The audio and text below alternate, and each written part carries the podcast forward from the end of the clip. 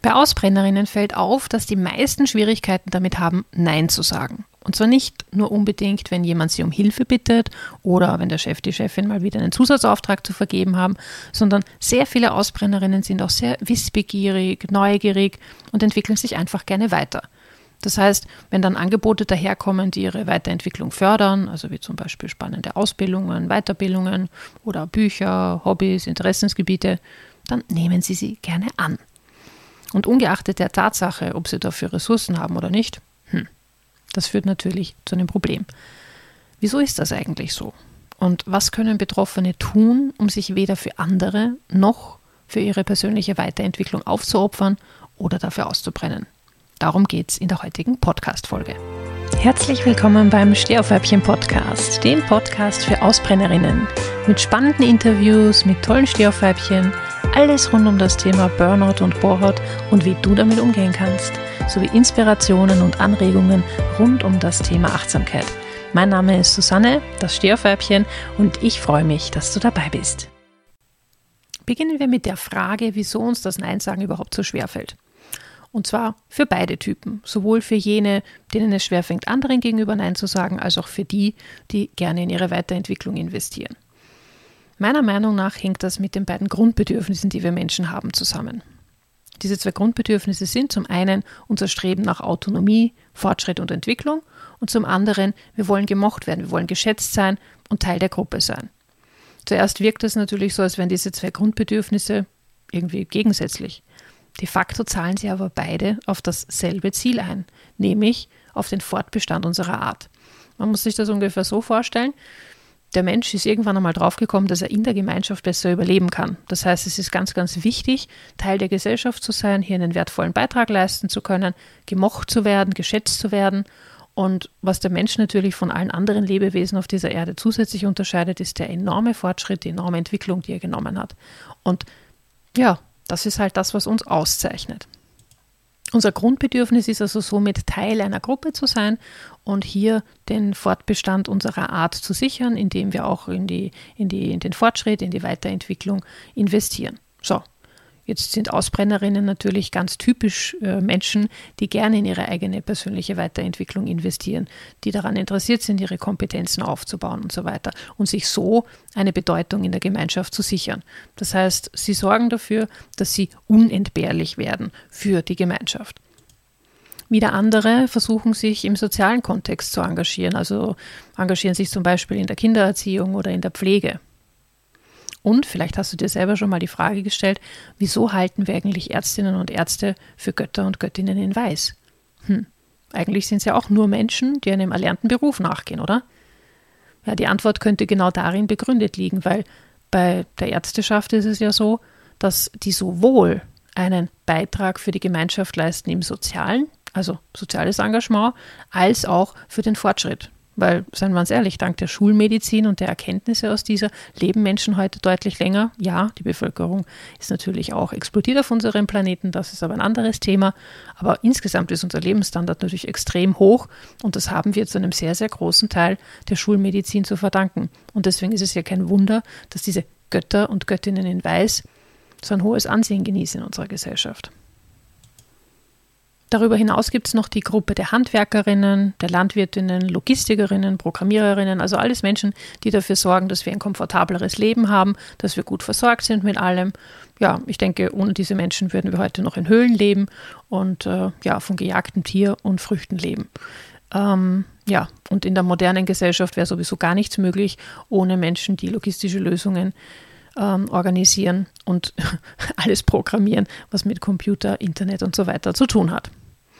Weitere Gruppe sind die Künstlerinnen, also Menschen, die unsere Sinne ansprechen, uns das Leben noch bewusster erfahren lassen.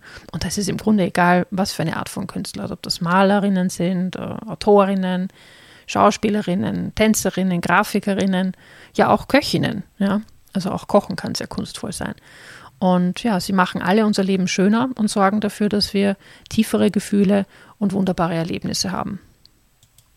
Wie du dir vermutlich schon gedacht hast, finden wir besonders in den ersten beiden Gruppen, also da, wo es um soziales Engagement geht und darum geht, äh, aktiv am Fortschritt unserer Gesellschaft weiterzuarbeiten, sehr viele Vertreterinnen der Ausbrenner. Aber auch in der dritten Gruppe, wenn sie sich auf das Problemlösen spezialisieren, also zum Beispiel im Logistikbereich, ja, wenn es um komplexe Probleme geht oder auch natürlich im Programmierbereich, kann es durchaus sein, dass hier Ausbrennerinnen zu Hause sind, weil man hier natürlich ähm, sich A sehr stark verzetteln kann und da ganz intensiv äh, sich in so Projekte hineintigern kann, da ist das natürlich dann auch gegeben. Das Problem für die Ausbrennerinnen ist, dass sie sich natürlich über ihre Leistung definieren und das Gefühl haben, nur wenn sie ein hohes Engagement zeigen, wenn sie ähm, sehr viel Leistung bringen, dass sie ein Anrecht und äh, eine Sicherheit haben, was den Status und äh, den, ja, den Platz in der Gruppe betrifft. Und da ist halt das große Problem für die Ausbrennerinnen. Sie verknüpfen sehr stark diese Leistung mit diesem, ich habe einen Platz in der Gruppe, ich äh, hab, kann mein Überleben sichern, ich bin anerkannt, ich bin bin geliebt und so weiter. Und was ihnen auch oft sehr, sehr schwer fällt, und das merkt man halt auch äh, gerade in diesen Berufsgruppen, sie haben eine Schwierigkeit damit, sich selber Bestätigung zu verschaffen ähm, über ihr Tun, ein gesundes Selbstwertgefühl dadurch aufzubauen. Sie brauchen dafür immer die Bestätigung im Außen. Also sie für sich alleine schaffen es nicht, sich diese Bestätigung ähm, zu, zu ermöglichen. Und wenn Sie immer auf das Außen und auf die Bestätigung im Außen äh, angewiesen sind, dann sind Sie natürlich auch auf diese Leistung im Außen und für andere angewiesen.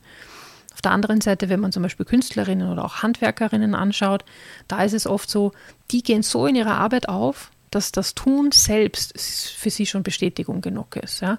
Oder die sehen auch unmittelbar ein Ergebnis, ja, über das sie sich freuen können. Also ich habe schon mit einigen ähm, ehemaligen äh, Burnout-Betroffenen gesprochen, die gesagt haben, äh, früher habe ich in, in einer großen Firma gearbeitet, äh, zum Beispiel im Projektmanagement, und da habe ich immer nur Teile von dem mitbekommen, was das große Ganze ausgemacht hat. Und heute arbeite ich als Handwerkerin und äh, dadurch quasi vom einem Moment, also vom ersten Moment bis zum letzten Moment den gesamten Prozess betreuen äh, und sehe unmittelbar das Ergebnis bei den Klientinnen und Klienten. Ja.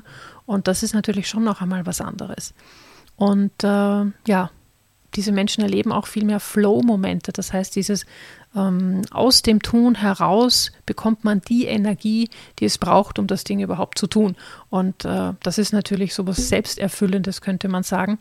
Etwas, was auch sehr viel Energie spart, was ja für Ausbrennerinnen nicht so uninteressant ist, wie wir wissen. Und äh, von daher, ja, bei Ausbrennerinnen halt hier ein Thema, weil das fehlt eben oft im Berufsalltag. Wenn wir das also jetzt kurz zusammenfassen, Ausbrennerinnen tun sich deshalb so schwer mit dem Nein sagen, anderen gegenüber oder auch beim Ausschlagen von Chancen und Möglichkeiten der Weiterentwicklung, weil sie Angst davor haben, aus der Gesellschaft ausgeschlossen zu werden, wenn ihre Performance dann eben nicht mehr so hoch ist. Durch außerordentliches Engagement erhöhen sie ihren Wert für die Gemeinschaft und arbeiten so dieser Angst entgegen. Stellt sich jetzt nur die Frage, wie wird der Nein sagen leichter? Weil diese Angst ist natürlich eine sehr tief sitzende und ich empfehle hier an dieser Stelle auf jeden Fall dieses Angstthema mal zum Beispiel in einer psychologischen Beratung oder in einem Coaching oder wenn notwendig in einer Psychotherapie, also wenn bereits krankheitswertige Symptome vorliegen, dann ist eine Psychotherapie hier ratsam. Aber dass man sich das einmal gemeinsam anschaut, woher kommt diese Angst eigentlich? Weil Ausbrennerinnen verknüpfen diesen dieses, diese, diese, diese Angst ja ganz vehement mit ihrem eigenen Leistungsanspruch. Und das hat meistens eine Ursache und das macht Sinn, dass man sich das anschaut, weil wenn man daran arbeiten kann, wird es natürlich auch im Hier und Jetzt ein bisschen einfacher. Darüber hinaus gibt es aber auch ein paar kognitive Strategien, die ich dir gleich mitgeben kann, die dich dabei unterstützen, wie du Nein sagen im Alltag tatsächlich umsetzen lernst, wie du lernst einfach souveräner damit umzugehen mit solchen Situationen. Und meine wichtigsten Tipps möchte ich dir jetzt gerne mit auf den Weg geben. Ich möchte mit dem Klassiker beginnen, nämlich mit der Vorstufe zum Nein sagen. Einfach nicht mehr Ja sagen. Und eines meiner Lieblingsbeispiele hier ist im Teammeeting will der Chef oder die Chefin mal wieder irgendeine ungeliebte, aber notwendige Aufgabe verteilen. Alle anderen Teammitglieder tun so, als würde sie das überhaupt nicht betreffen. Ja? Und der pflichtbewusste Ausbrenner in der Gruppe hebt natürlich die Hand und denkt sich, naja, wenn ich es nicht mache, macht es ja am Ende keiner. Und den Chef oder die Chefin will man ja auch nicht hängen lassen. So. Und das, obwohl der oder die Ausbrennerin weiß, dass er oder sie dafür gar keine Kapazitäten hat und noch weniger Bock auf die Aufgabe. Hm. Was ist hier das Problem? Zum einen übernimmt ähm, hier der Ausbrenner, die Ausbrennerin die Verantwortung für alles, für das gesamte Team, für den Chef. Und das ist schon einmal nicht in Ordnung, weil wenn der Chef es nicht hinbekommt, dass das Team so gut arbeiten kann, dass Raum für solche Aufgaben ist und dass jemand diese Aufgabe freiwillig übernehmen kann, dann hat es ja was im System. Das heißt, der Chef hat hier seine Aufgabe, seinen, seinen Job wahrscheinlich gar nicht so gut gemacht. Ja? Das heißt, die Verantwortung liegt hier beim Chef, die Rahmenbedingungen so zu schaffen, dass die Teammitglieder alle notwendigen Aufgaben erledigen können. So, das ist einmal das eine. Und das andere ist, wie kann man sich jetzt als Betroffener wirklich daran hindern, hier aufzuzeigen? Ganz banal. Den Blick abwenden, nach unten richten, die Hände zwischen die Beine klemmen, wenn man steht. Ist das natürlich ein Blöd, also im Sitzen. Ähm, und auf die Lippen beißen. Und einfach warten, was passiert. Das muss man einfach aussitzen. Und in aller Regel kann ich sagen, man wird feststellen, es löst sich trotzdem. Und zwar entweder, weil sich jemand anderer aus dem Team meldet oder weil die Chefin, die, der Chef jemanden ganz bestimmten bestimmt und sagt, du übernimmst jetzt diese Aufgabe. Oder, was natürlich auch passieren kann, ist, der Chef, die Chefin realisiert, okay, ich bleibe hier auf meiner Aufgabe hocken, weil das Team schafft es einfach nicht, die Kapazitäten sind nicht da. Hey, ich muss hier noch was ändern an den Rahmenbedingungen, damit das möglich wird. Also das ist so der Klassiker und ich würde jetzt einmal sagen, das Erste, was jeder nicht Nein sagen können lernen sollte, nicht Ja zu sagen.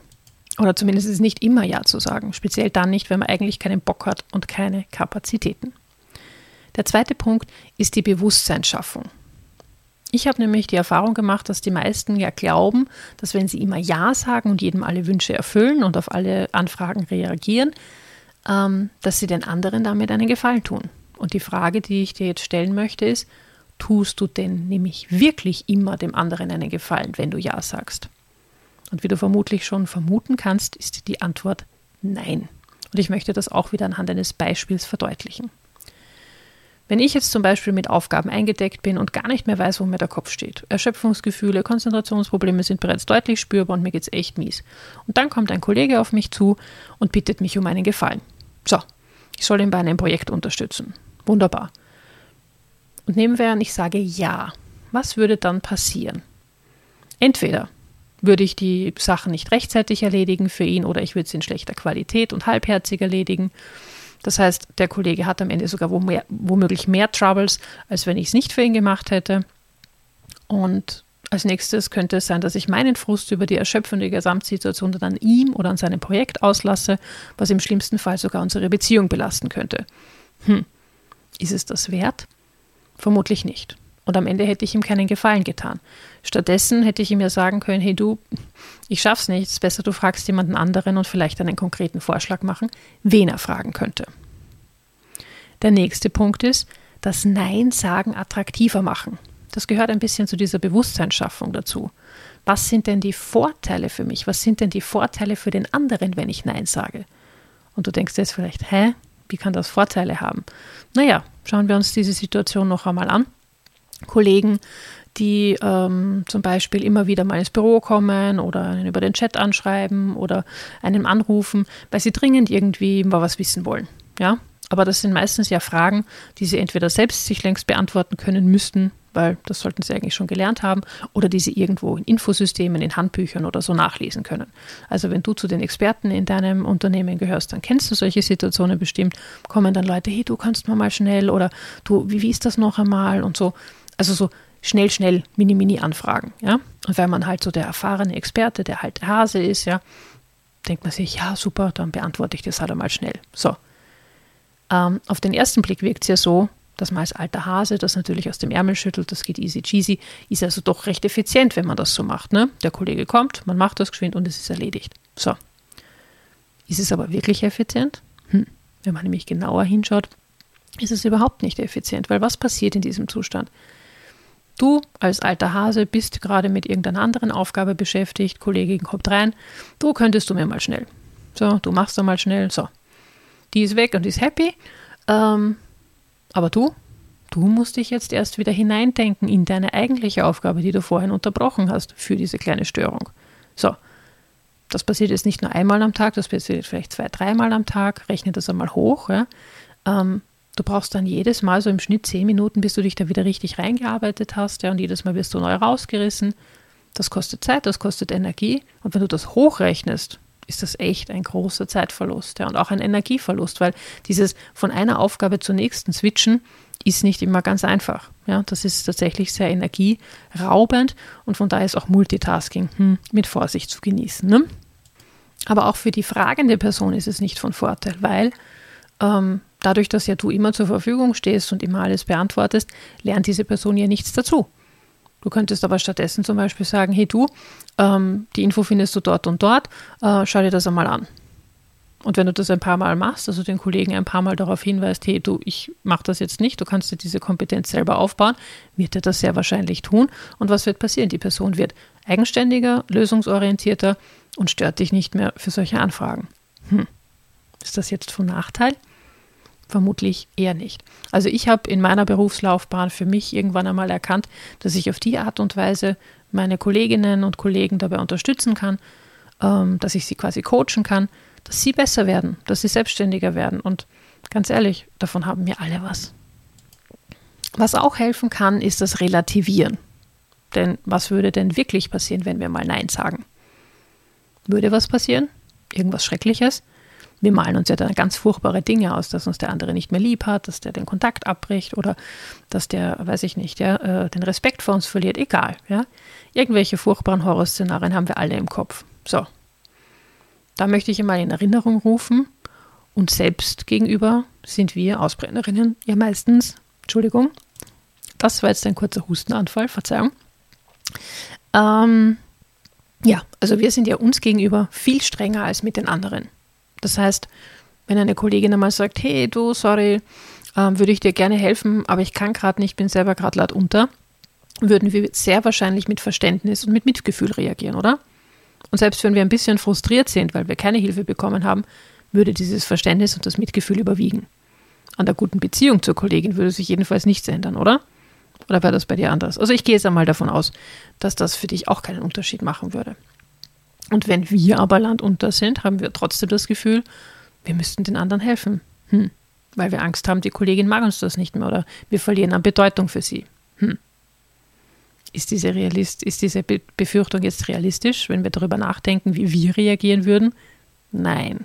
Also sehr wahrscheinlich ist das Nein sagen nichts, was sich negativ auf die Beziehung auswirkt. Im Gegenteil, es kann sogar sein, Gerade Ausbrennerinnen wirken ja oft wie Übermenschen, nachdem sie ja so wahnsinnig viel Energie zu haben scheinen und alles meistern können, ähm, dass sie durchs Nein sagen und dadurch, dass sie zeigen, dass sie selber auch begrenzte Ressourcen und Kapazitäten haben, also auch nur Menschen sind, werden sie auch in den Augen der anderen menschlicher und nahbarer. Das heißt, das verbindet.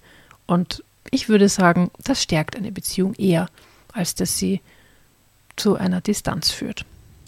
Und der fünfte und letzte Tipp, den ich für dich habe, sind Standardantworten zurechtlegen. Also quasi, wie kann ich standardmäßig darauf antworten, wenn jemand mit was daherkommt, von dem ich weiß, ich kann es oder ich will es nicht machen. Zum Beispiel könnte ich sagen, hey, tolles Projekt, das du da machst, ich würde dir echt gerne helfen, doch bei dem geringen Zeitbudget, das ich gerade zur Verfügung habe, würde ich dieser Sache einfach nicht gerecht werden. Da ist es besser, es unterstützt dich jemand, der auch die gewünschte Qualität liefern kann. Hast du denn schon den oder den gefragt? Oder danke, dass du hierbei an mich denkst. Ich fühle mich echt voll geschmeichelt. Ja? Leider habe ich derzeit aber so gar keine Kapazitäten für die Mitarbeiter an deinem Projekt. Was ich dir aber empfehlen kann, ist, du, ich habe da ein paar Links oder dieses Buch und da gab es ja diesen Artikel, den kann ich dir schicken und da findest du eigentlich recht viele Informationen und auch Anleitungen, die dir für diesen benötigten Kompetenzbereich weiterhelfen. Oder, äh, ja, gerne, lieber Chef, äh, übernehme ich diesen Kundenauftrag, den neuen dazu. Ähm, allerdings übersteigt das jetzt meine aktuellen Kapazitäten. Also welchen anderen Kundenauftrag soll ich denn dafür zurückpriorisieren? Also du siehst, das sind ein paar Anwendungsfälle aus der Praxis. Wenn du jetzt sagst, ja, da ist jetzt nichts für meinen Alltag dabei, weil ich bin beruflich anders eingespannt, dann frag einfach mal bei Kolleginnen und Freundinnen nach, die weniger ein Problem mit dem Nein sagen haben. Oder beobachte einfach einmal, wie dein Umfeld Nein sagt. Wie sich Abfuhren gestalten, die du bekommst, weil da kann man auch wahnsinnig viel durchs Beobachten lernen. Kommen wir nun noch zu den Tipps für jene, die gerne die Chancen und Möglichkeiten nutzen möchten für ihre persönliche Weiterentwicklung. Wie kann man sowas ausschlagen, das doch so attraktiv scheint und doch eigentlich ein so positives Ziel verfolgt? Tja, die meisten kennen das ja, sie verzetteln sich dann, übernehmen sich, nehmen sich zu viel vor, machen dann, also tanzen auf, wie es so schön heißt, auf fünf Hochzeiten gleichzeitig. Das ist nicht besonders sinnvoll. Und es kann dann natürlich passieren, dass man leicht ausbrennt. Ich kenne das nur allzu gut, also ich bin da ein ganz typischer Vertreter für diese Kategorie. Ähm, und das ist mir schon oft genug in meinem Leben passiert. Und eines meiner Burnout-Episoden war ein Klassiker für diesen Fall. Weil da habe ich so viele Sachen gleichzeitig gemacht und das war dann einfach zu viel. Und da ist es wichtig, dass man lernt, in kürzester Zeit abzuwägen, welche dieser Chancen und Möglichkeiten sollte ich unbedingt ergreifen und auf welche kann ich verzichten. Und dafür brauche ich etwas. Dazu muss ich etwas wissen. Nämlich, ich muss wissen, was ist mir im Leben wirklich wichtig. Und ich spreche da ja in diesem Zusammenhang gerne vom inneren Kompass und der besteht für mich aus einer Lebensvision, sofern man sowas hat, persönlichen Zielen, auch da wieder, sofern man mit Zielen arbeitet, weil es gibt ja auch Menschen, die pfeifen auf Ziele, für die hat das keinen Wert. Aber auf jeden Fall das eigene Wertesystem, also die eigenen Werte. Das heißt, man sollte die eigenen Werte kennen, man sollte die eigenen Ziele kennen. Wenn man eine Lebensvision hat, sollte man diese kennen.